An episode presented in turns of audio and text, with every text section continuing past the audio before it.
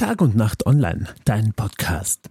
Mit dem Ende der Badesaison haben die österreichischen Bundesforste wieder mal einen großen angelegten Herbstputz an den heimischen Seen organisiert.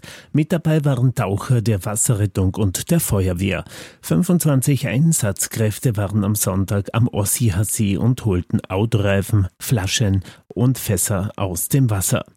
Kurz nach 10 Uhr stiegen die ersten Taucher Sonntagvormittag am Ossier See von mehreren Booten aus ins Wasser.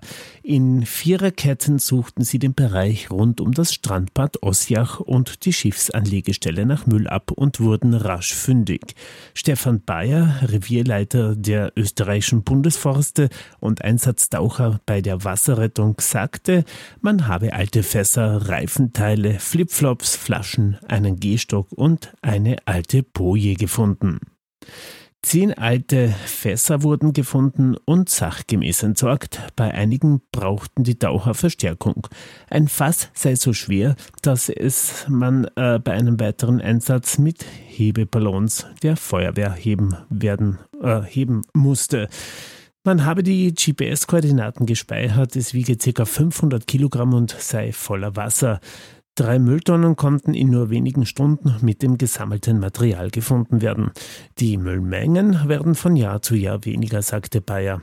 Es sei aber immer noch viel zu viel im See. Anfang Oktober wollen die Bundesforste die Seereinigungsaktion gemeinsam mit Wasserrettung, Feuerwehr und Gemeinden am Wörthersee durchführen.